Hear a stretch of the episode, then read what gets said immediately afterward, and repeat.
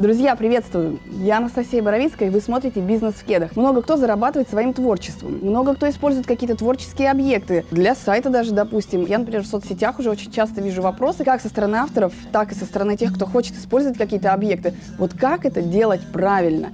Мы в таком очень творческом и красивом ресторане «Регата» встретились с Борисом Кузнецовым. Мы сейчас детально будем узнавать, что такое авторское право, как его применять. Привет, Борис. Привет. Бизнес кеда. Возьмем сайт.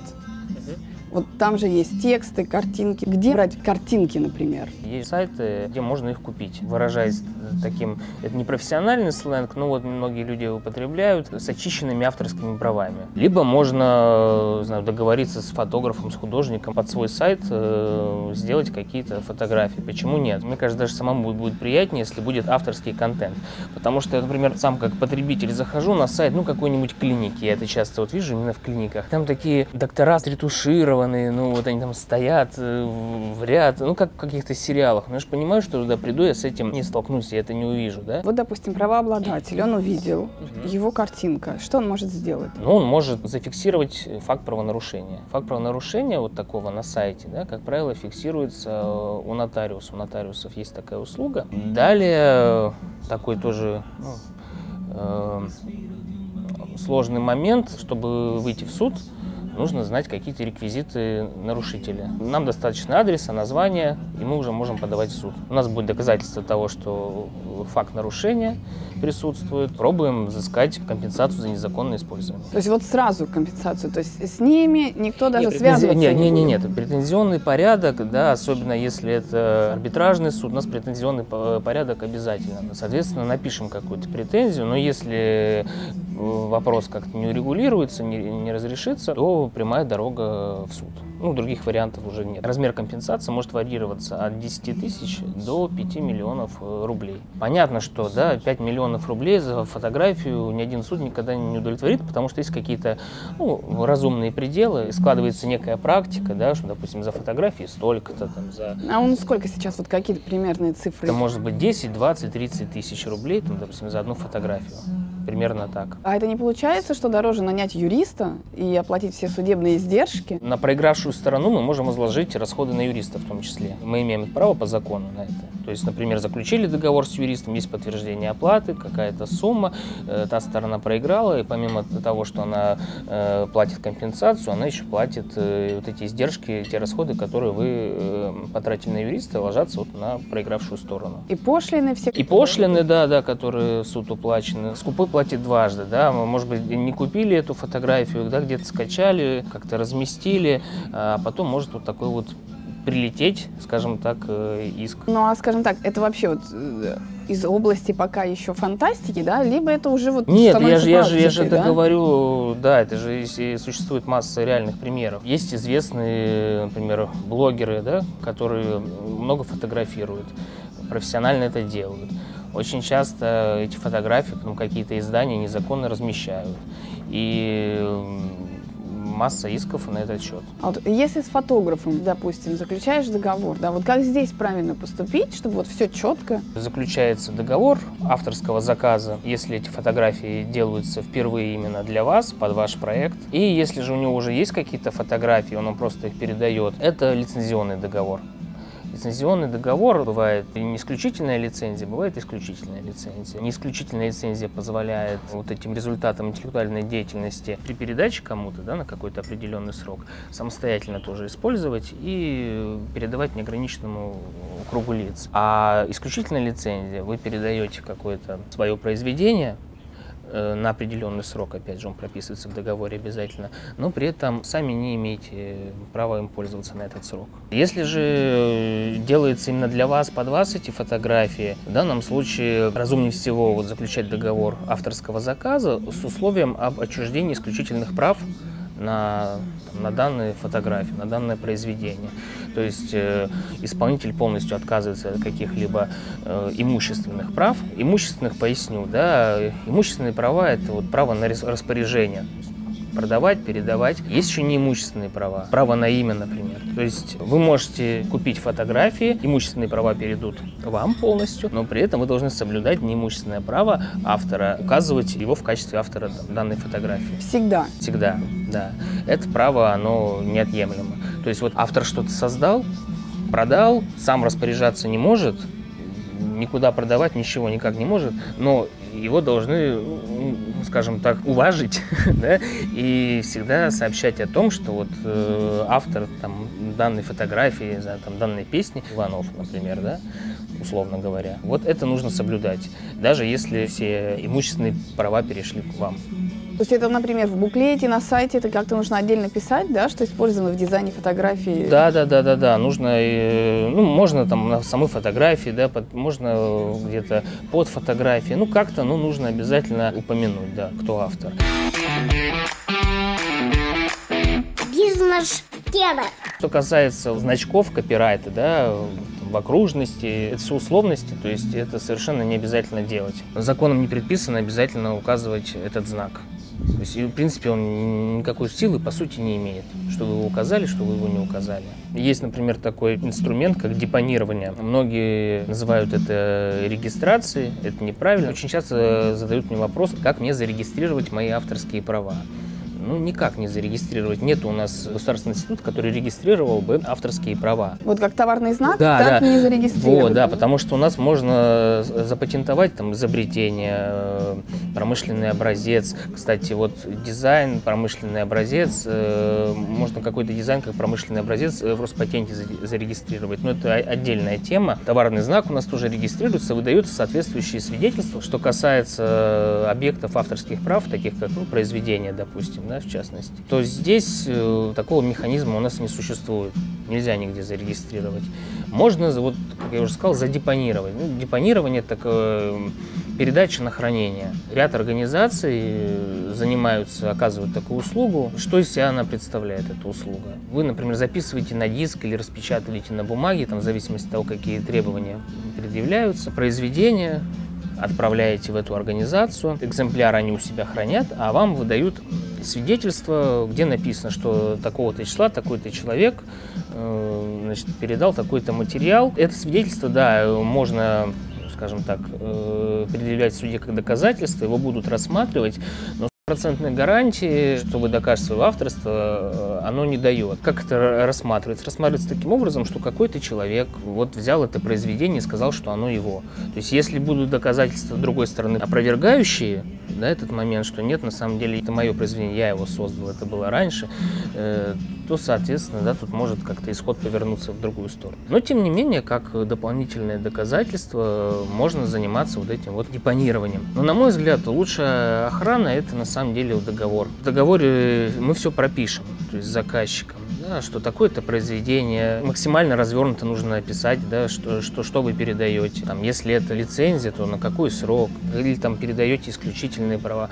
И все, все, все подробно, когда вы расписали, то у вас есть в том числе доказательства вашего авторства на данное произведение. Да, договор это, конечно, ну, не стопроцентная гарантия, но лучше всего защитит ваши права. И я призываю защищать э, ну, всеми, все, всеми способами, да, которыми можно это делать. То есть заключать договор, депонировать, там, может быть, как некоторые а, отправляют тексты сами себе по а почте. Это работает? Ну, скажем так, это придуманный метод, просто такая байка, или это... Нет, нет, это, этот метод есть, да, просто что как суд отнесется к этому доказательству, вот и все. То есть нет такого, что принимает однозначно как Нет такого, это всегда, всегда по-разному это может быть. Но я говорю, что все равно нужно пытаться, да, то есть пусть э, со всех сторон что-то что, -то, да будет, да, потому что если у вас что-то будет, а у той стороны не будет ничего, то, соответственно, удача на вашей стороне потому что у вас какие-то доказательства, пусть они там, может быть, не, не железобетонные, но они есть. Да? А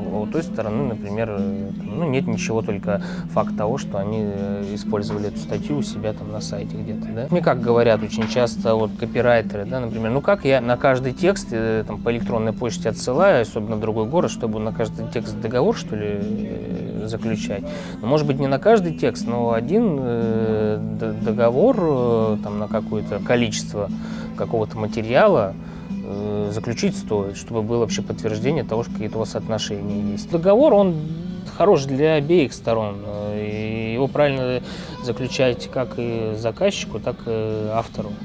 Для того и для того полезно. Бизнес-кеда. Условия можно все согласовать всегда. Вот.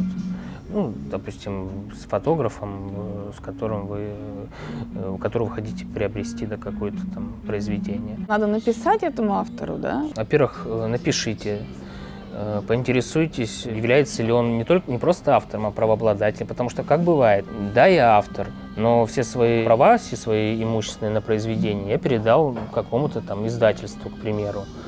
Э, Соответственно, отношения в плане там, купи-продай – это к ним.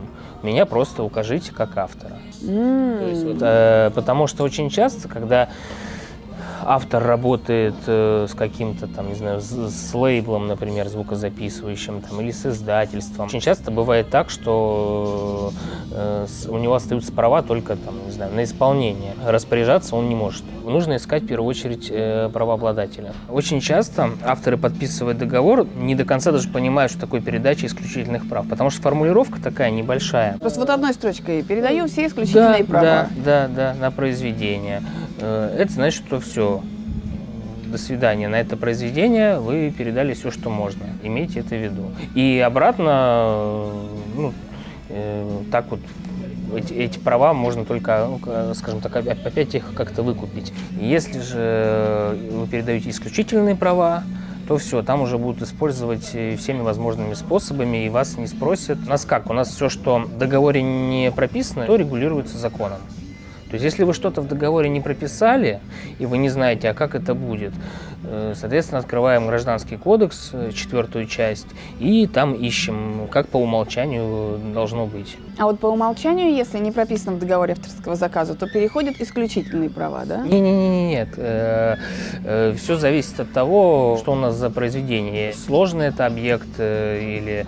То есть, если мы говорим э, о таком, там, не знаю, об авторском заказе на какой-то дизайн, Ну вот давайте, что из практики такое? Это, например, текст, фото, Ну, дизайн, хорошо, да, текст, фо- текст, фото, дизайн. э, э, здесь э, ничего не переходит, если это не прописано. То есть никаких исключительных прав. Все остается у автора.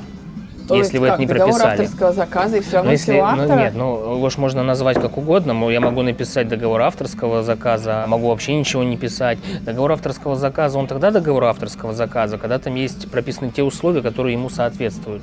Вот да, вот что важно, какие условия. обязательно в этом договоре вот этот момент урегулировать, э, какие права, каким образом. Если это исключительные права, прописать, э, значит, что исключительные права передаются, на какие произведения, на, на этот, на одно, на два, на три, на четыре. Если же у нас там условия передачи лицензии, то, соответственно, мы пропишем, значит, э, обязательно срок укажем, обязательно укажем перечень прав, перечень видов использования. Если у нас два юридических лица, да, то сделка всегда должна быть возмездной, то есть э, бесплатно мы ничего не передаем. Бизнес-кеда. В договоре часто прописывают, что значит, и лицо, которое ну, по, по договору, скажем так, про- проходит как автор, дает гарантии, что не нарушает права третьих лиц. То есть, грубо говоря, дает гарантии, что это произведение принадлежит ему. Нужно обязательно еще указать, что в случае каких-то споров со стороны третьих лиц, претензий, на него ложится вот ответственность разрешать эти споры. Здесь нет однозначного ответа, что будет так или будет по-другому, но лучше такие вещи обязательно указывать, э, что да, что автор э, гарантирует, что не нарушаются права третьих лиц. И в случае там нарушения он несет ответственность. Нужно, нужно это нужно. Я рекомендую всем авторам э, иметь статус индивидуального предпринимателя. Когда есть какой-то счет и- у индивидуального предпринимателя, э, это, это проще э, ну, для таких именно финансовых отношений. Плюс в случае возникновения какого-то судебного спора лучше быть в статусе предпринимателя, потому что тогда вы пойдете судиться в арбитражный суд. И опять же есть третья инстанция кассационная, суд по интеллектуальным правам. И даже если что-то там в первой инстанции, во второй вас не устраивает, все равно идите, э, обжалуйте в кассационном порядке суд по интеллектуальным правам. Э, Лишним точно не будет, э, потому что они могут рассудить немножко по-другому. Там, и отправить дело на новое рассмотрение, например. М. Правило, первая инстанция, вторая, третья. Вот чаще всего, ну, э, юристы их, их проходят. Да, естественно, затратнее все три станции пройти, и юристу надо больше заплатить, и, и там пошлины нужно заплатить, но тем не менее, я говорю, что именно в сфере Э, вот, интеллектуальной собственности по-разному, по-разному суды выносят решения, и там первая инстанция меняется второй, потому что там совсем, например, другой взгляд, а вот, э, третья как-то еще может по-другому. То есть, ну, нужно пробовать, если вас не устроило решение. А вот если автор физическое лицо, это где тогда рассматривается? Это тогда в судах общей юрисдикции, в районных судах это рассматривается. Мало зафиксировать нарушение, э, сложно еще найти ответчика в интернете. Если э, вы видите Э, какая-то там серьезная компания, сайт какой-то разместила ваши фотографии, какое-то там произведение, вы смотрите, если на сайте контакты, да, и в разделе контакты вы можете увидеть адрес почтовый, да, или как компания называется, и попробовать там найти.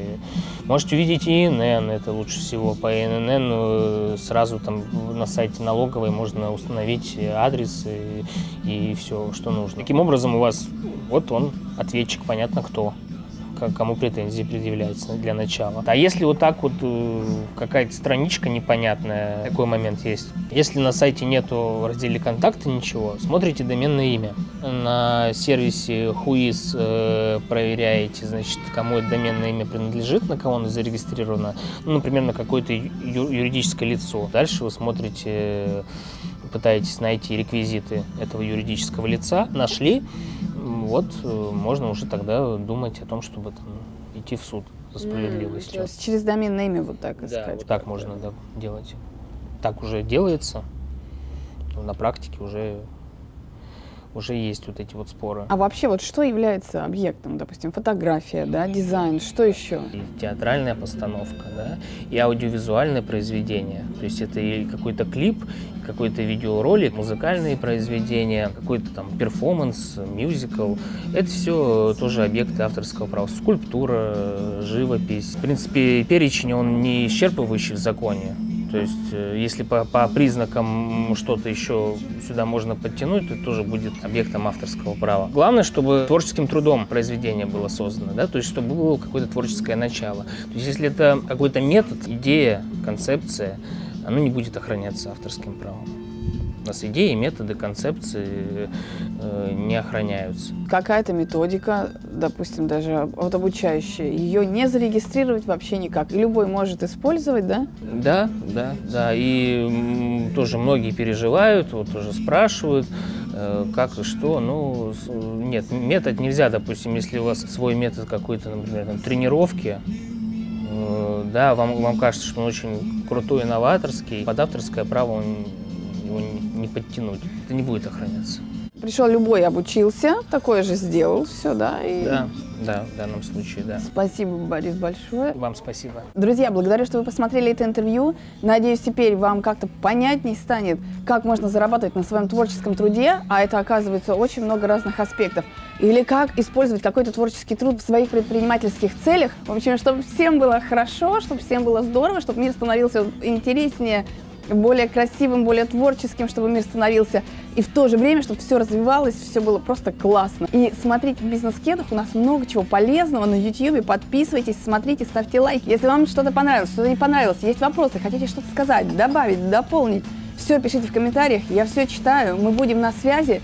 И смотрите, бизнес-кедах растем вместе. Классное такое место, ресторан Регата. Вот сначала думаешь, что такое, а потом ты понимаешь, ты же на воде, это же так классно.